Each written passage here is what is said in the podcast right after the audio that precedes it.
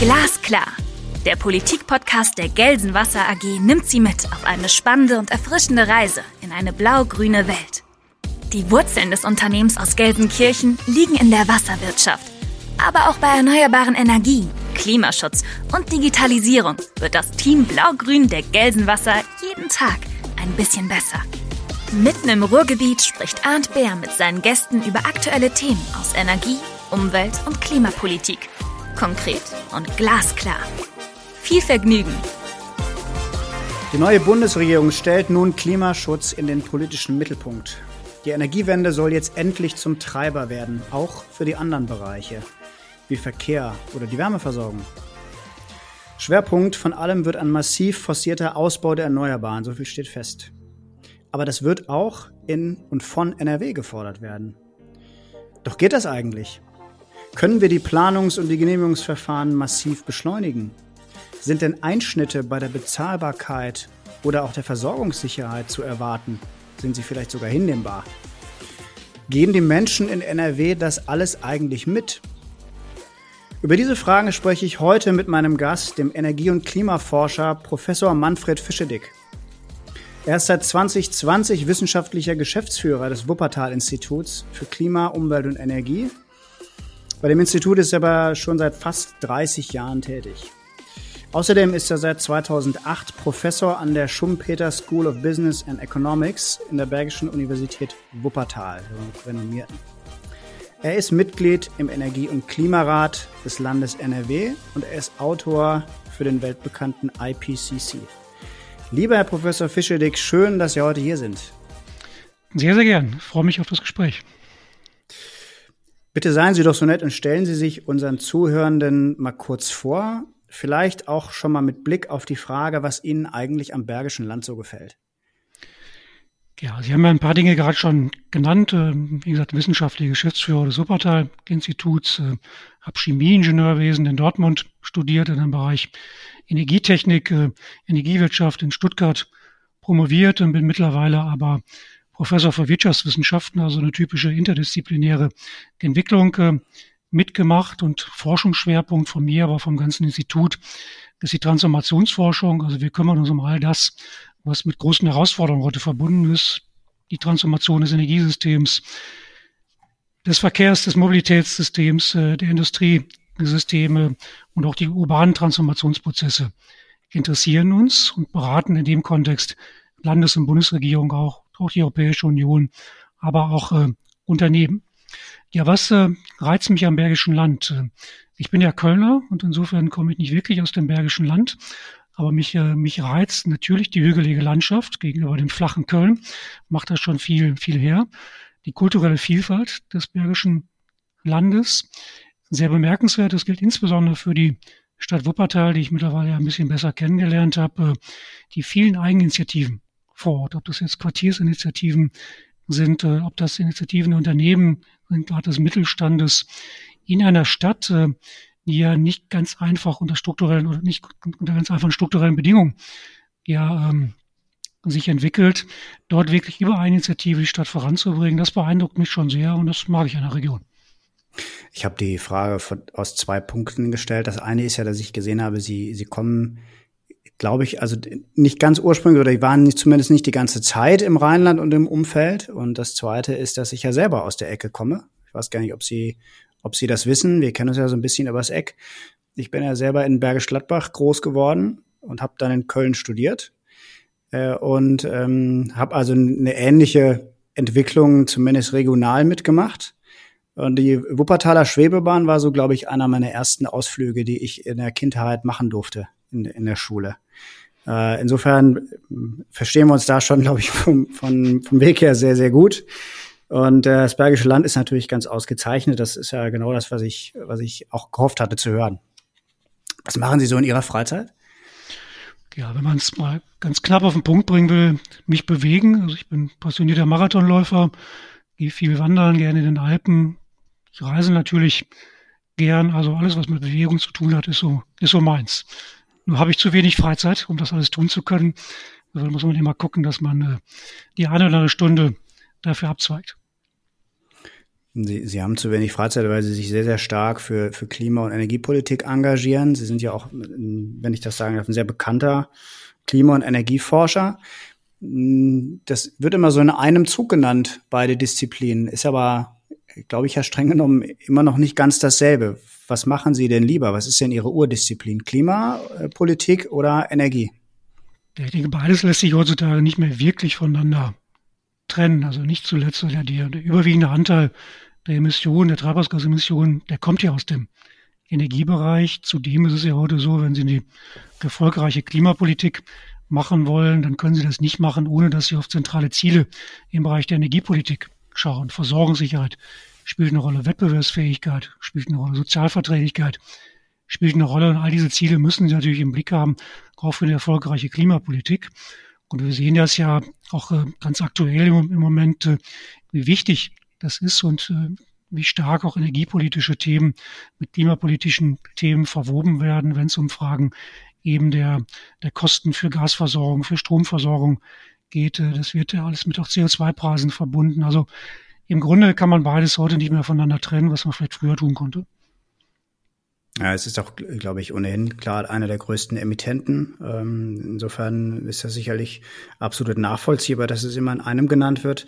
Bevor wir ganz tief in das Energiethema reingehen, interessiert mich schon eine Frage. Ich habe immer mal wieder bei meinem alten Chef kam immer das, das äh, Schumpetersche Gesetz der schöpferischen Zerstörung hervor.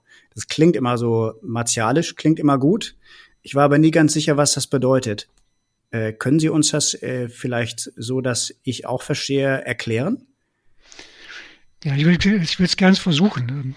Also wir leben ja in einer sehr dynamischen Welt mit sehr vielfältigen Herausforderungen, der sagen wir mal, etablierte Strukturen sich ja stetig verändern und auch verändern müssen, um weiter erfolgreich zu sein. Und bestimmte Strukturen, nehmen wir mal Geschäftsfelder jetzt als Beispiel, erweisen sich dann aber möglicherweise auf der Zeitachse als nicht mehr überlebensfähig.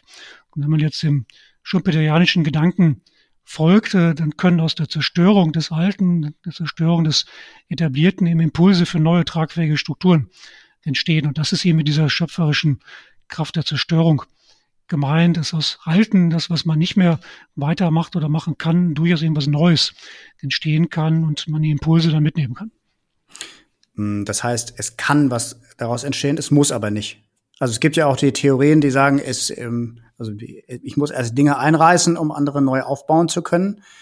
Das ist aber jetzt nicht streng genommen Kern dieses Gesetzes, sondern es kann was Gutes sein oder es ist zwangsläufig ja, kann, so? Kann es richtig ausgedrückt. Es gibt jetzt keinen Automatismus. Es muss nicht was eingerissen werden bis auf die Grundmauern, um dann alles wieder neu aufzubauen. Es kann sich auch was anpassen, sich auch so weiterentwickeln und verändern. Aber es geht schon um, sagen wir mal, größere Veränderungen. Es geht jetzt nicht um inkrementelle Veränderungen, sondern es geht schon um größere Veränderungen, aus denen heraus dann wieder neue, stabile Strukturen entstehen. Und darum geht's ja, dass was Neues, Stabiles entsteht und dass man etwas Altes, Etabliertes, was man vielleicht über Jahre lang erfolgreich machen konnte, dann durchaus auch mal zur Seite legt und vielleicht auch zur Seite legen muss, weil man eben an der Stelle nicht mehr weiterkommt. Das scheint ja die perfekte Überschrift zu sein, auch für, für das, was wir jetzt ähm, vor uns haben und das, was wir machen wollen in der Energiepolitik. Wir haben Anfang 2022 eine spannende Bundestagswahl hinter uns mit ähm, dem bekannten Ergebnis. Jetzt liegt der Koalitionsvertrag vor. Was halten Sie von dem? Hat er die Schumpetersche Zerstörungskraft? Ja, wie, wie immer gibt's gibt's Licht und Schatten in solchen Dokumenten. Ich würde ihn aber überwiegend positiv einschätzen, aus zwei oder drei Gesichtspunkten heraus. Was wir in den vergangenen Jahren häufig gesehen haben, ist eine Diskussion über Ziele, über Klimaschutzziele. Man hat sie dann auch im letzten Jahr ja nochmal auf der Basis des Urteils des Bundesverfassungsgerichtes angehoben. Wir haben im Wesentlichen aber über Ziele diskutiert. Und was der Koalitionsvertrag jetzt macht, glaube ich, dass er sehr viel stärker über die Frage der Umsetzung jetzt, äh, oder dass er auf die Frage der Umsetzung eingeht, dass aus ihm auch ein klarer Umsetzungswille herauszulesen ist. Und das ist erstmal sehr positiv zu beurteilen. Das Zweite, was ich sehr positiv finde, ist, dass er durchaus äh, eine Art von positive Geschichte versucht zu erzählen, dass er nämlich von Klimaschutz als Gestaltungs Gestaltungschance spricht, nicht nur als Herausforderung spricht. Das ist natürlich eine Herausforderung, das Klima zu schützen, aber es ist eben auch eine Gestaltungschance für Städte, für Unternehmen, für die Gesellschaft. Also er rückt das Positive in den Mittelpunkt. Er bekennt sich sehr klar zum 1,5 Grad Celsius Ziel, nennt dafür auch Instrumente. Und er macht eines, was wir als Wissenschaftler natürlich äh, sehr gut finden, dass er sich sehr stark in unterschiedlichen Sektoren auch orientiert an dem, was man in den großen Transformationsstudien ja auch an Zielen und Instrumenten ja nachlesen kann, bis hin auch zu, zu quantitativen Zahlen, die sich direkt aus den Transformationsstudien, aus den Szenariostudien ableiten lassen und die sich jetzt im Koalitionsvertrag wiederfinden. Das ist durchaus positiv zu sehen. Aber am Ende des Tages ist es natürlich ein Stück Papier. Und man muss jetzt genau sehen, wie geht es in die reale politische Umsetzung, was von dieser politischen Willens, Willenserklärung geht tatsächlich jetzt in reales politisches Handeln. Und insofern gilt, dass am Ende des Tages abgerechnet wird und man jetzt erstmal eine Vorschusslorbeeren natürlich hat für das, was man sich vorgenommen hat. Und dann gucken wir mal, was am Ende des Tages wirklich realisiert werden kann. Man findet ja, ähm, ich glaube, Sie hatten auch mal gesagt, die, die vier, fünf großen Transformationsstudien, die man so gibt, sieht, kennt die aus den letzten Jahren, die findet man da eigentlich ganz gut zusammengebastelt äh, oder die, die findet man dort ähm, im Auszug. Äh, und dann gibt's natürlich gerade so von der Agora Energiewende ein Programm, was sich sehr stark wiederfindet aus dem letzten Jahr. Ähm, ist das gut, dass es extrem wissenschaftlich ist? Äh, oder also das grundsätzlich finden Sie das natürlich gut, das ist ja auch eingängig, aber ist das, also ist die Brücke genug geschlagen von der wissenschaftlichen Notwendigkeit zu, zu dem, was, ähm, was politisch umsetzbar ist, oder kann man das nicht voneinander trennen bei dem Thema? Ich denke, man kann es nicht voneinander trennen, wenn man sich äh, übergeordneten Zielen verschreibt, wie das die Bundesregierung im Vorfeld schon gemacht hat, eben Treibhausgasneutralität 2045 erreichen zu wollen, dann braucht man natürlich auch im politischen Raum eine relativ konkrete Vorstellung davon, wie man das in die Umsetzung bringen will. Und das habe ich in den letzten Jahren so ein bisschen vermisst.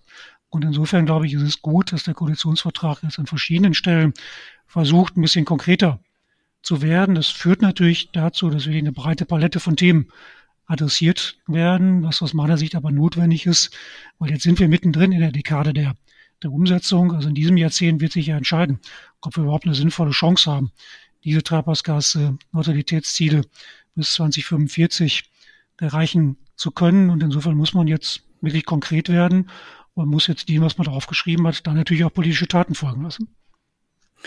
Kann man das, ähm, Sie sagen, das ist ein sehr breites Paket. Ähm, sollte man das jetzt alles gleichzeitig angehen oder sehen Sie schon gewisse Prioritäten und Felder, die man vorher umsetzen sollte. Ich meine, da ist, es ist natürlich in jedem Sektor drin und ist klar, wenn man im Endziel auf eine Null hinaus will oder zumindest eine, eine bilanzielle Null, dann, dann muss man überall viel Gas geben. Aber gibt es Dinge, die jetzt, wenn sie jetzt äh, verantwortlich wären, vorher umzusetzen sind oder die mit Priorität umzusetzen sind oder können wir uns das nicht mehr leisten? Ja, ich denke, wir müssen der einen Seite die, wirklich die breite Palette im Blick haben, weil ja alle Sektoren ihre Beiträge leisten müssen und wir können uns in keinem Sektor jetzt tatsächlich leisten, fünf oder zehn Jahre zu warten, bis wir in Richtung Treibhausgasminderung gehen. Insofern ist richtig, dass dort alle Sektoren adressiert werden, dass in allen Sektoren noch Maßnahmen ergriffen werden werden müssen. Und es gibt eben für den Klimaschutz, für die Energiewende kein Königsinstrument, sondern wir brauchen eben ein breites Portfolio an Strategieelementen. Trotzdem gibt es natürlich bestimmte Dinge, die einfach jetzt kurzfristig auch mit, äh, mit Priorität umgesetzt werden müssen. Und das ist natürlich vorrangig der Ausbau der erneuerbaren Energien. Die müssen wir sehr, sehr drastisch an Geschwindigkeit zulegen, weil wir brauchen Strom aus erneuerbaren Energien auch für die Dekarbonisierung dann in anderen Sektoren. Und deswegen brauchen wir da ganz, ganz andere Ausbaugeschwindigkeiten als das, was wir in den letzten Jahren gesehen haben. Und da spricht der Koalitionsvertrag ja auch vom Faktor drei oder vier höhere Ausbauzahlen als das, was wir Mittel die letzten drei bis vier Jahre hatten. Also das ist ganz, ganz entscheidend. Dann sicherlich parallel dazu den Ausstieg aus der Kohle, idealerweise, so steht es ja auch im Vertrag drin, bis 2030 zu realisieren, weil das ist ein Bereich, der sagen wir mal, in diesem, dieser kurzen Zeitspanne bis 2030 tatsächlich einen relativ großen Beitrag für die Verminderung der Treibhausgasemissionen leisten kann. Und der Klimawandel ist ja jetzt weniger abhängig von Emissionen in einem bestimmten Zieljahr, sondern ist ja abhängig von den kumulierten Emissionen. Und wenn ich Instrumente habe, die jetzt relativ schnell einen großen Beitrag leisten, wie der Kohleausstieg, dann ist das natürlich etwas, was unbedingt auf die Agenda gehört. Das heißt aber nicht, dass wir nicht auch in anderen Bereichen ähm, jetzt Fahrt aufnehmen müssen, ob das jetzt die Sanierungsmaßnahmen im Gebäudebereich sind, ob das die, die Mobilitätswende ist. Äh, wir müssen in vielen Bereichen auch jetzt die, die Meilensteine setzen, um dann im nächsten Jahrzehnt in die vollständige Umsetzung zu gehen. Damit meine ich zum Beispiel jetzt den Einstieg in eine Wasserstoffwirtschaft. Die fällt ja nicht vom Himmel, sondern müssen Strukturen aufgebaut werden. Und das müssen wir in diesem Jahrzehnt ja auch anfangen, damit wir dann äh, eben diese Wasserstoffwirtschaft dann kontinuierlich weiter ausbauen können. Also in vielen Ecken, Kanten ist etwas zu tun. Aber wenn man etwas herausheben will, dann ist es sicherlich jetzt äh, die Beschleunigung im Ausbau der erneuerbaren Energien, weil man das für fast alle anderen Bereiche zwingend braucht. Wenn wir zu den, äh, zu den Erneuerbaren kommen wir gleich nochmal, da würde mich noch ähm, sicherlich noch zwei, drei tiefere Fragen interessieren, wie Sie das sehen. Hm, vielleicht nochmal, wenn man an der volkswirtschaftlichen Ebene nochmal ein bisschen kratzt, äh, wenn ich einen Experten wie Sie habe. Ich meine, ich bin jetzt auch schon ein paar Jahre bei der Energiewirtschaft dabei und ich habe den Eindruck, schon die letzten Jahre wurde, egal wie man es bewertet, immer sehr stark, immer mehr eingegriffen von staatlicher Seite, weil gesteuert wird, weil es ja nun mal auch, es gibt auch Gründe dafür, es ist nun mal Daseinsvorsorge, ist ein extrem wichtiger Bereich. Es ist alles richtig. Ähm, und jetzt haben wir ähm, ein sehr, sehr starkes Ziel, ein neues in Anführungsstrichen mit Klimaschutz, was jetzt von dem runter gesteuert wird auf die Punkte. Mein Eindruck ist, äh, der Staat greift immer weiter ein in diesen Bereich. Ähm, ist jetzt wahrscheinlich nicht neutral genug formuliert, aber als Volkswirtschaftler ähm, sehen Sie das auch so, dass es diesen Marktbereich kaum mehr gibt? Und, und wenn ja, treibt Sie das um? Oder ist das falsch gedacht? Ist das einfach nicht, ähm, übersehe ich da was? Ich denke, wenn man die, die Energiewende wenn man den, dieses Ziel Treibhausgasneutralität in einem relativ kurzen Zeitraum, den wir haben, wir haben ja bis 2045 sind ja gerade noch mal 23 Jahre, da können wir uns meines Erachtens nicht leisten, dass wir uns auf ein einzelnes Instrument konzentrieren.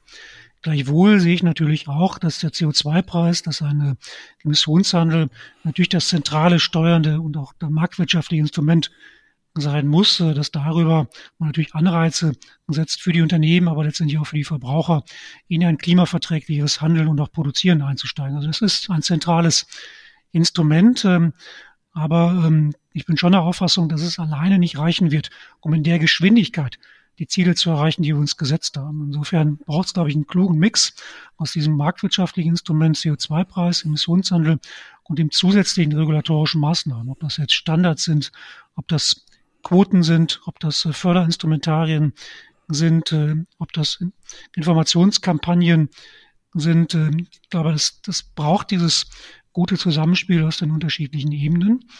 Das ist der, der eine Punkt, weil wir einfach nicht mehr so viel Zeit haben, mhm. in die Umsetzung zu gehen. Und der zweite Punkt ist, der ist in den letzten Jahren ja auch häufig diskutiert worden, wir können jetzt auch einen Emissionshandel nicht einfach vom Bereich der Energiewirtschaft und Industrie übertragen auf den Verkehrs- und Gebäude. Bereich und äh, alles in einen Topf schmeißen, weil einfach die Preiselastizitäten so unterschiedlich sind. Sie bräuchten etwa im Mobilitätsbereich dann CO2-Preise weit jenseits der 200 Euro pro Tonne CO2, um wirklich in massive Veränderungen rein marktwirtschaftlich reinzukommen. Und das ist natürlich etwas, was Sie im Industriesektor dann in, in einem globalen Wettbewerb nicht tragen, nicht tragen können. Insofern muss man da auch unterscheiden zwischen unterschiedlichen Sektoren. Und das führt eben zu diesem Instrumentenmix, den wir auf der politischen Ebene auch brauchen und der klugen Balance. Aber ganz klar ist auch, äh, es geht nicht darum, dass der Staat alles vorgibt, sondern wir müssen natürlich dem, äh, dem Markt auch seinen Freiraum lassen und äh, ihn nicht zu sehr einschränken. Das wäre sicherlich auch völlig kontraproduktiv. Hm, verstehe. Aber in welchem Bereich ist denn der Markt dann im Grunde in Zukunft noch? Also wir haben ja jetzt eine, eine Diskussion über die Energiepreise. Das ist eine spannende Diskussion, die glaube ich, auch gar nicht so sehr aus dem klimapolitischen Bereich getriggert ist, sondern die ist, sage ich mal, vereinfacht eine Auswirkung auch ein Stück weit des Marktes, den Europa wollte. Ja, die, wir wollten von Europa aus eine Elastizität der Energiepreise.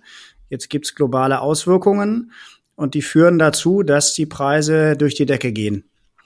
Das ist nichts Gutes, aber das führt eben, das ist genau das, was wir wollten. Kann ich schon ein Stück weit auch diejenigen verstehen, die sagen, ja, ihr wolltet ja keine langfristigen Verträge mehr. Und jetzt, ähm, jetzt tritt natürlich genau das ein, was wir als Bürger richtig finden. Es wird zu teuer und wir grätschen da wieder rein als Staat oder versuchen wieder rein zu grätschen. Dann ist aber am Ende ja eigentlich gar kein Markt mehr da, oder? Ja, so eng würde ich es nie sehen. Ich meine, das, was wir jetzt gerade mhm. am, am Markt sehen, gerade auch am Gasmarkt sehen, ist ja ein Zusammenspiel von, von mehreren Extremen.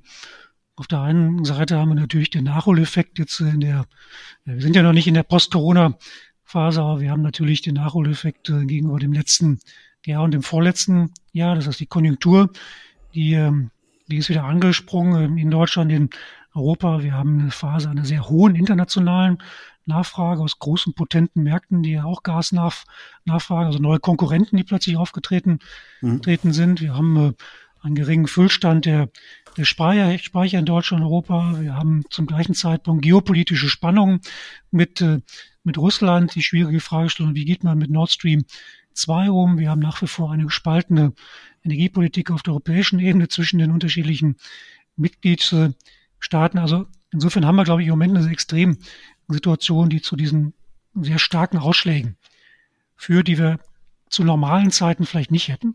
Also wir wir haben schon, und das, äh, da finde ich völlig bei, ein Stückchen weit jetzt sehen wir die Konse Konsequenz äh, des kurzfristigeren Handels, des vielleicht auch Gezwungenseins zum mhm. kurzfristigen Handels im Wettbewerbsbereich, in dem man eben nicht mehr langfristig dann seine, seine Bezüge sichern, sichern kann. Und das fällt uns jetzt auf die Füße. Das sehen wir nicht nur im Gasbereich, sondern das sehen wir tatsächlich auch im Strombereich, dass hier viele Unternehmen, die genau diese kurzfristigen Kontrakte gemacht haben, jetzt auch äh, in die, äh, jetzt auch pleite gegangen sind und die Zeche jetzt die Verbraucher zahlen, die auf der anderen Seite natürlich auch profitiert haben von den niedrigen Tarifen, die die Unternehmen angeboten haben. Und da sollte uns, glaube ich, schon zum Nachdenken führen, ob das jetzt die, die richtige Zielsetzung war, wirklich nur noch auf kurzfristige Kontrakte zu setzen oder ob nicht auch da eine vernünftige Balance etwas ist, mit dem man zukünftig äh, wieder gewisse Extremsituationen zumindest äh, vermeiden kann.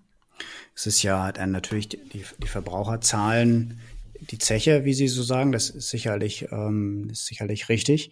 Ähm, die, die, ein Teil der Stadtwerke zahlt die Zeche natürlich aber auch. Also die, ähm, es ist natürlich auch ein bisschen verkürzt, dann von manchen Verbraucherorganisationen zu sagen, so nach dem Motto, es ist ein Unding, dass man jetzt zwei Grundversorgungsverträge macht oder dass man die Preise weitergibt. Die, diejenigen, die sehr günstige Preise gemacht haben, die die kurzfristigen Verträge gemacht haben, die, die haben jetzt natürlich die Probleme. Und wenn man die anderen Kunden auffängt, dann bleibt es natürlich bei denjenigen hängen, die sauber eingekauft haben. Äh, sage ich jetzt mal ein bisschen äh, polemisierend und die versucht haben, immer ein Preisniveau zu halten und auf die wird jetzt zum Teil in manchen Städten eingeprügelt, weil sie sagen, ja, wie kann das sein, dass ihr jetzt die Preise erhöht, so nach dem Motto. Ja, das, das habe ich ja gerade angedeutet, das ist natürlich absolut nicht fair, dass jetzt äh, eingeprügelt wird auf diejenigen, die jetzt einspringen müssen. Und es ist schon so, dass äh, einige Verbraucher eben ja auch profitiert haben von den günstigen Tarifen der Unternehmen, die jetzt äh, leider pleite gegangen, gegangen sind und äh, insofern ja auch einen gewissen Vorteil hatten über, über einen äh, bestimmten Zeitraum und jetzt ja nicht erwarten können, dass sie plötzlich aufgefangen werden von Stadtwerken oder von den Grundversorgern und dann sozusagen in den besten Tarif direkt landen. Also das ist sicherlich auch nicht etwas, was dann die Konsumenten erwarten können. Und Sie können auch nicht erwarten, dass die anderen Konsumenten, die schon lange beim Grundversorger sind, in welchem Tarifkontext äh, auch immer, sozusagen jetzt äh, solidarisch die, die Zeche mit bezahlen. Das ist, glaube ich, auch ein Stückchen weit das Risiko, was die Verbraucher dann selber dann auch eingegangen sind, dass sie einen bestimmten Versorger gewählt haben und jetzt in der Situation sind, äh, dass sie vielleicht jetzt schlechter dran sind, als das vorher der Fall gewesen ist. Und da bin ich mhm. völlig bei da kann man jetzt nicht einprügeln auf die Grundversorger, weil die müssen sich ja am Markt jetzt auch zusätzliche Mengen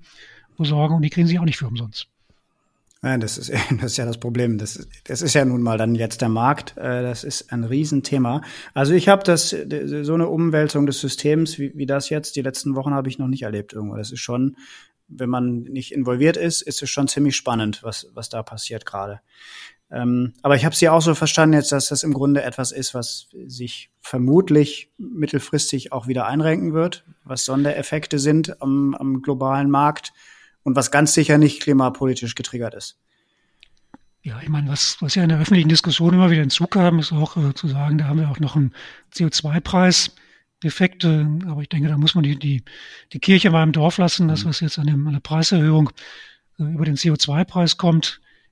Das ist natürlich nicht null, völlig, völlig klar, aber im Verhältnis zu dem, was wir gerade am Markt sehen, ist das eher in der, in der Kommastelle wieder zu finden. Also die Erhöhungen sind sicherlich durch ganz andere Dinge getrieben. Und es ist eben dieses, dieses Kumulieren von unterschiedlichen Extremsituationen, die wir in dieser Form eben noch nicht gehabt haben. Und ähm, das macht mich eigentlich ganz zuversichtlich, dass da wieder ruhigere Zeiten kommen. Ähm, ich glaube, es kann es keiner sagen, wie schnell das geht. Es kann auch keiner sicher sein, dass sowas nicht wieder vorkommt. Da sollte man auch vorsichtig sein. Aber es ist jetzt sicherlich auch nicht die neue Normalität, die wir haben, dass wir mit diesen kumulierten Extremwerten immer rechnen müssen. Mhm. Ja, wir haben ja genug Umbau jetzt schon klimapolitisch, der jetzt, ähm, der jetzt vor uns steht. Äh, jetzt haben wir den Koalitionsvertrag und die Wahlen und haben ein bestimmtes Ergebnis. Jetzt ähm, finde ich, fand ich einen Punkt spannend. Ich, ich würde Ihnen gerne mal ein Zitat von Patrick Reichen einspielen, der ähm, damals noch Agora Energiewende-Chef war und jetzt bekanntermaßen ja Energiestaatssekretär im, im neuen Ministerium, also im Grunde äh, an der Schaltzentrale der Umsetzung steht. Er, hat da mal vor ein paar Wochen zu mir was Beachtliches gesagt, und zwar, ich bin fest davon überzeugt, dass das äh, kein Verzichtsthema ist. Also da halte ich nach wie vor äh, dran fest, was ich letztes Jahr gesagt habe. Ähm, weil äh, wenn man mit einem Elektroauto rumfährt und in einem gedämmten Haus mit äh, Wärmepumpe sitzt, äh, dann ist das kein Verzicht, sondern es ist ein Umbau gewesen. Das fand ich spannend. Wie, wie, wie sehen Sie das? Also es wurde im Wahlkampf ja sehr stark von, von Belastungen gesprochen und von, ähm, von Dingen, die jetzt eben getan werden müssen. Ist das so? Sehen Sie das auch so? Also kommunizieren wir dieses Thema Wärmewende oder Energiewende eigentlich nur falsch? Also in dem speziellen Beispiel bin ich sicherlich bei ihm, dass das jetzt kein, kein Verzicht ist. Und äh, es ist schon eine kommunikative Fehlstellung, die wir über lange Zeit gehabt haben, dass wir dieses Thema Energiewende immer sehr stark negativ betont kommunizieren, immer mit Zusatzbelastungen, mit Zusatzkosten, mit Dingen, auf die wir uns einstellen müssen. Also als kommunikativ müssen wir, glaube ich, in eine ganz andere Schiene rein, von der, von der Gestaltungschance sprechen, auch die, die positiven Dinge, die man als, als Mehrwert mitnehmen kann, die sollten wir durchaus äh, stärker betonen, als das bisher der Fall gewesen ist.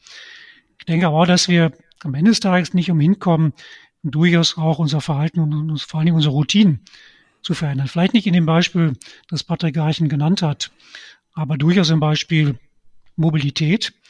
Denn da bin ich der festen Überzeugung, werden wir der Zukunft weniger Autos in den Innenstädten brauchen. Wir müssen viel, viel stärker auf Rad- und Fußverkehr setzen, auf den ÖPNV setzen, auf das Sharing von, von Fahrzeugen setzen, weil wir auch, glaube ich, es nicht mehr leisten können, in der, der Anzahl Fahrzeuge zu produzieren, wofür es ja auch Energie dann wiederum braucht. Ähm, aber auch da, wenn man das richtig macht, dann ist das zwar eine Veränderung des Verhaltens eine Veränderung der Routinen, vielleicht eine Mobilität, da wo es möglich ist, anders organisiert.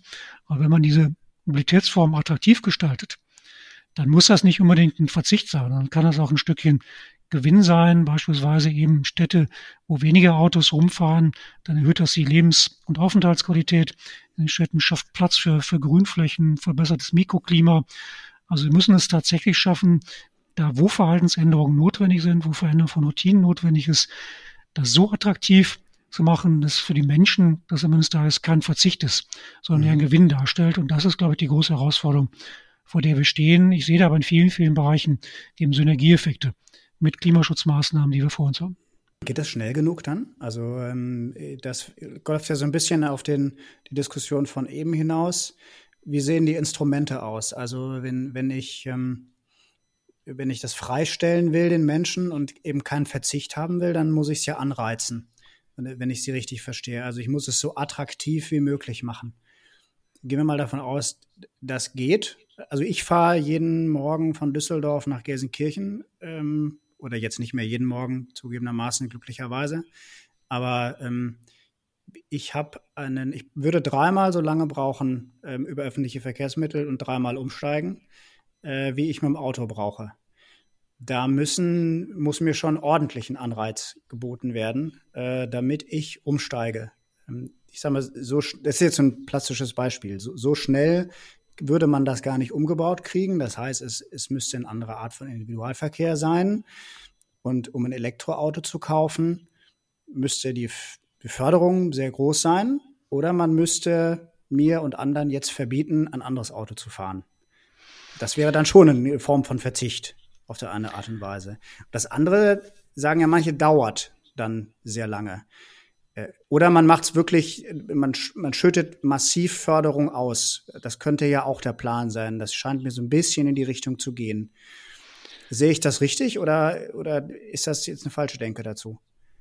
Klar, ich meine, die Veränderungen gehen nicht über Nacht und wir reden auch nicht über Schwarz, Schwarz-Weiß. Es wird auch in der Zukunft natürlich Individualverkehr, auch Individualverkehr geben, geben müssen. Idealerweise dann tatsächlich irgendwann, wenn die Rahmenbedingungen stimmen, auch Elektromobil, auch unter vernünftigen Kostengesichtspunkten, auch unter vernünftigen Komfortgesichtspunkten, was das Laden anbelangt. Und das gehört eben auch zu der Attraktivitätssteigerung dazu, dass man eben nicht Menschen in etwas reinzwingt, wo es da keine Alternative gibt.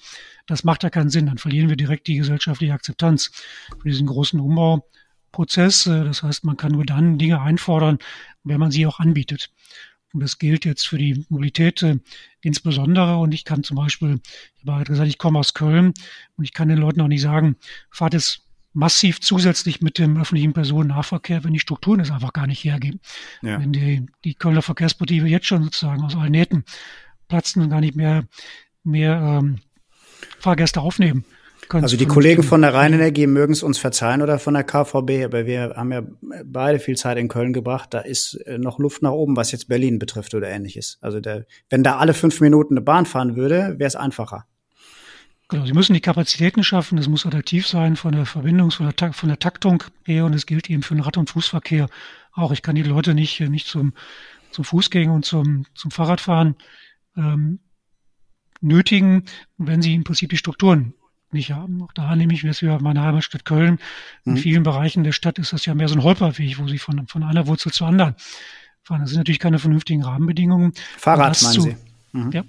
Und das, äh, das zu verändern, das ist natürlich nichts, was Sie über Nacht hinbekommen. Das sind massive infrastrukturelle Veränderungen in den, in den Städten.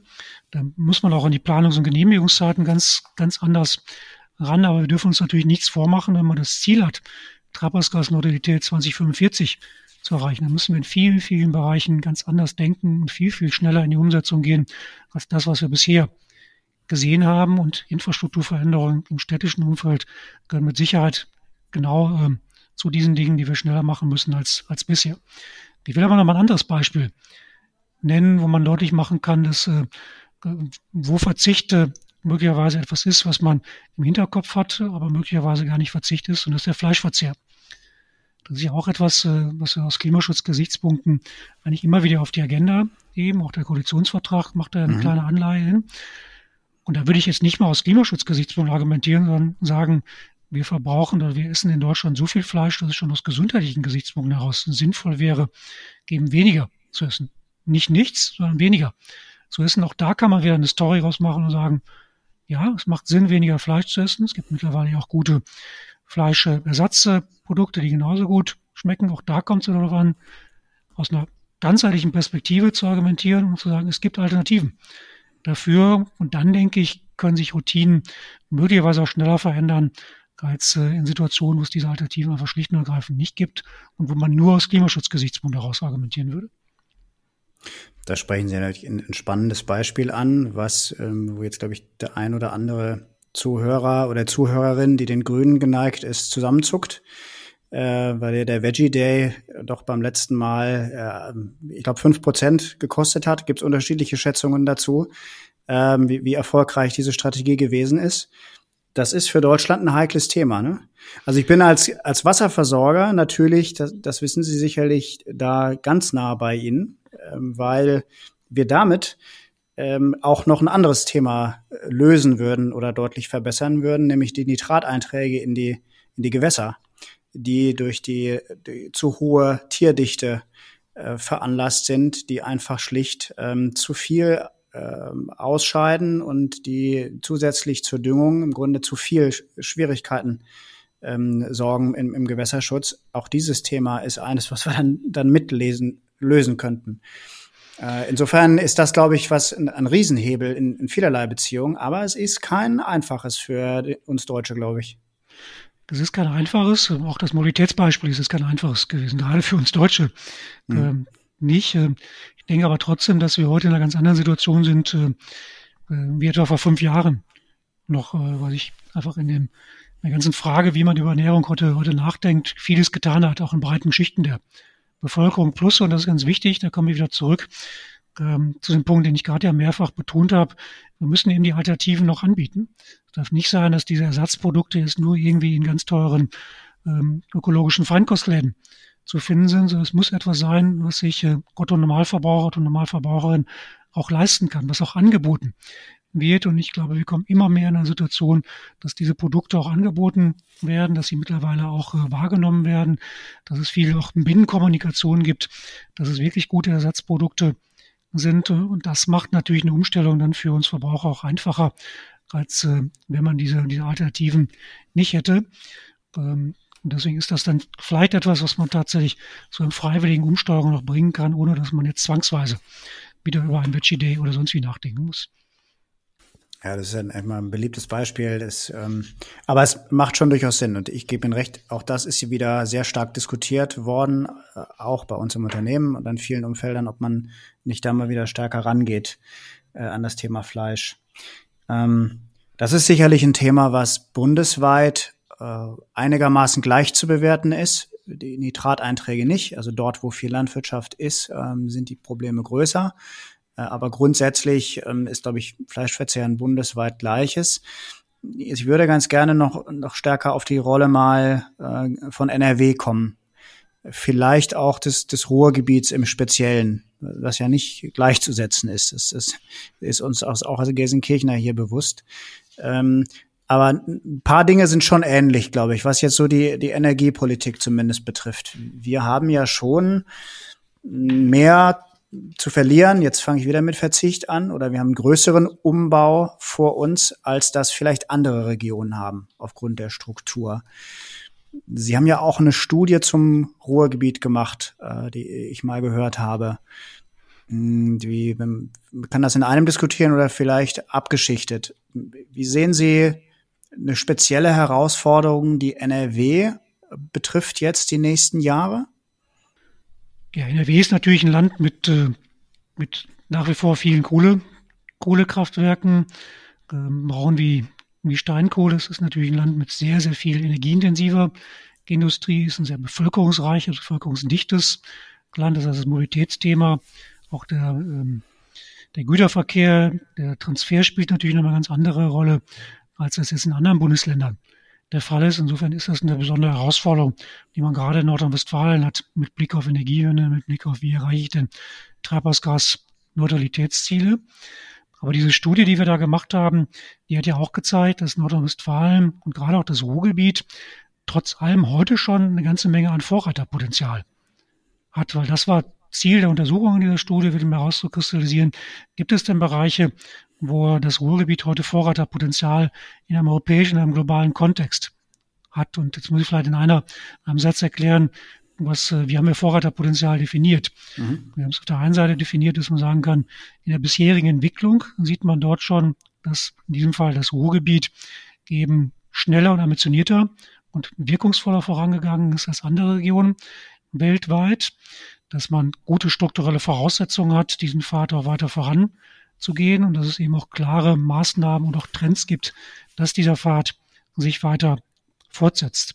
Und da haben wir eben sieben unterschiedliche Bereiche untersucht und haben zwei Punkte ganz klar herausgestellt, wo es Vorreiterpotenzial gibt. Wir haben aber auch andere Bereiche herausgestellt, wo das Ruhrgebiet eben eher hinten dran ist.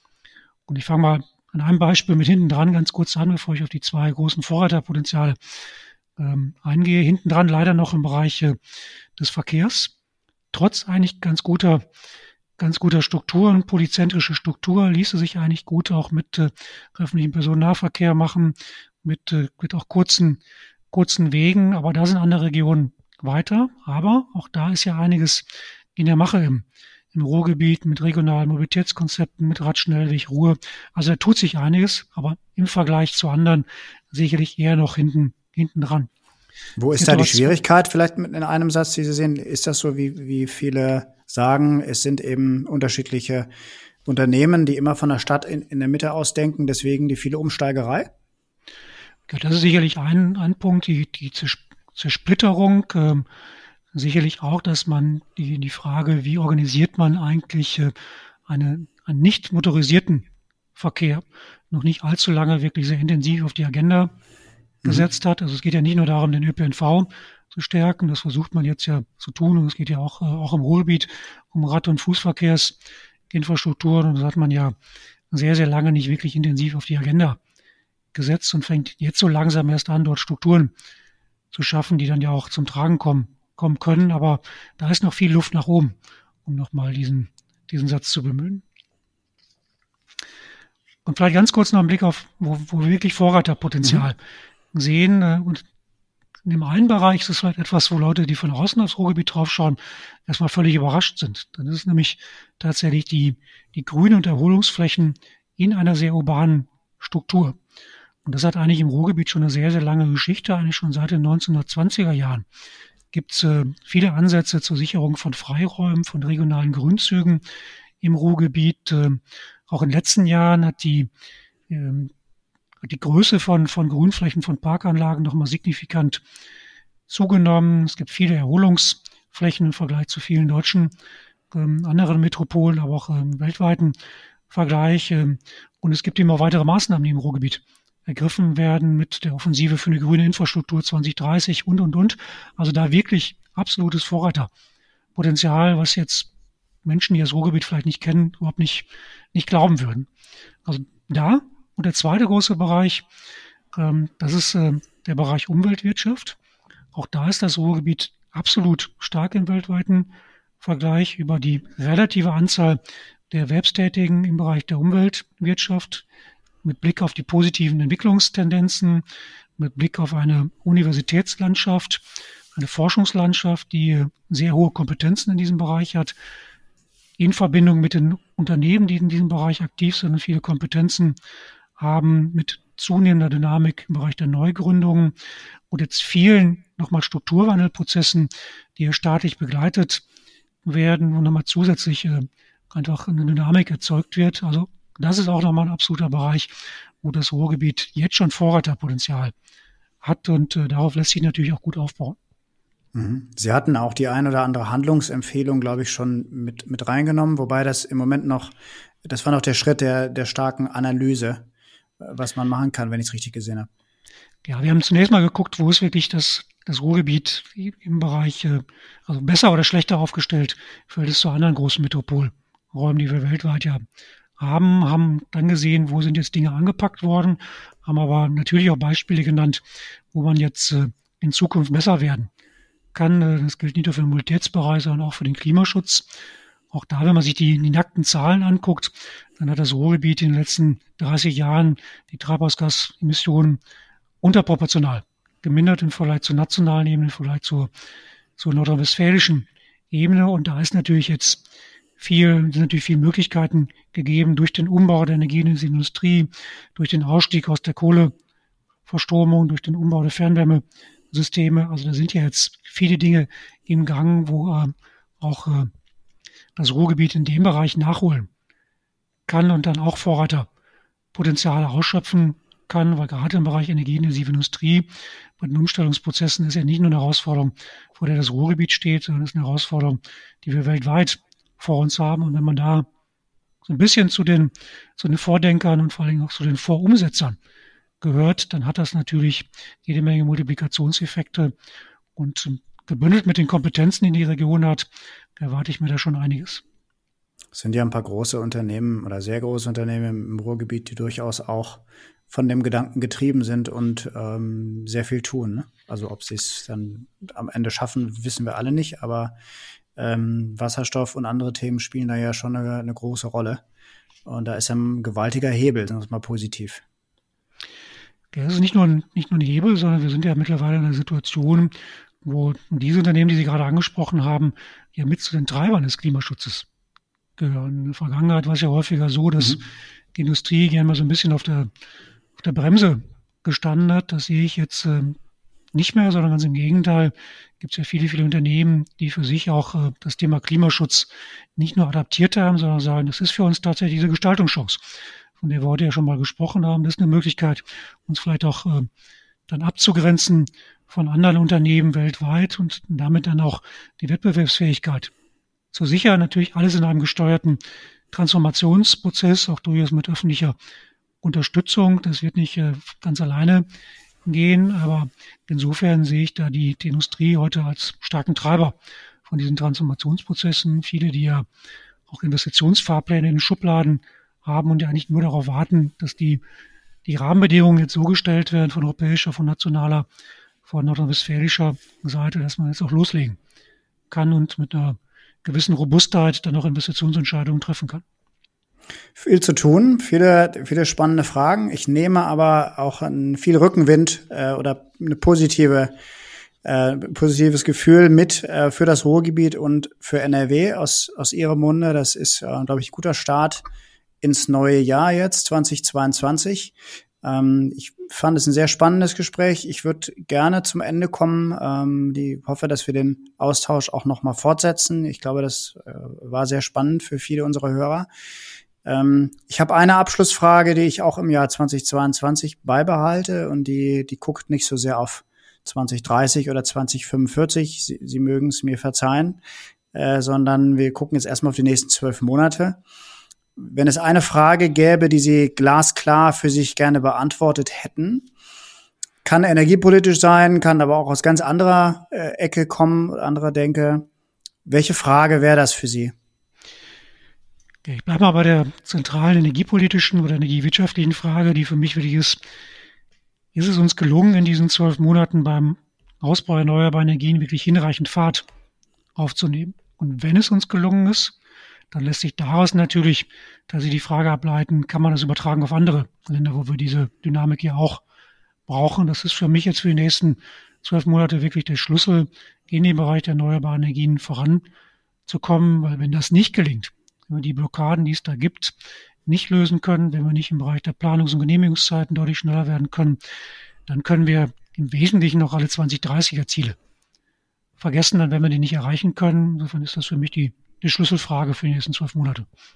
Am Ausbau der Erneuerbaren kommt keiner vorbei. Das ist die zentrale Frage. Sofortprogramm liegt ja äh, auf dem Tisch seit gestern, glaube ich.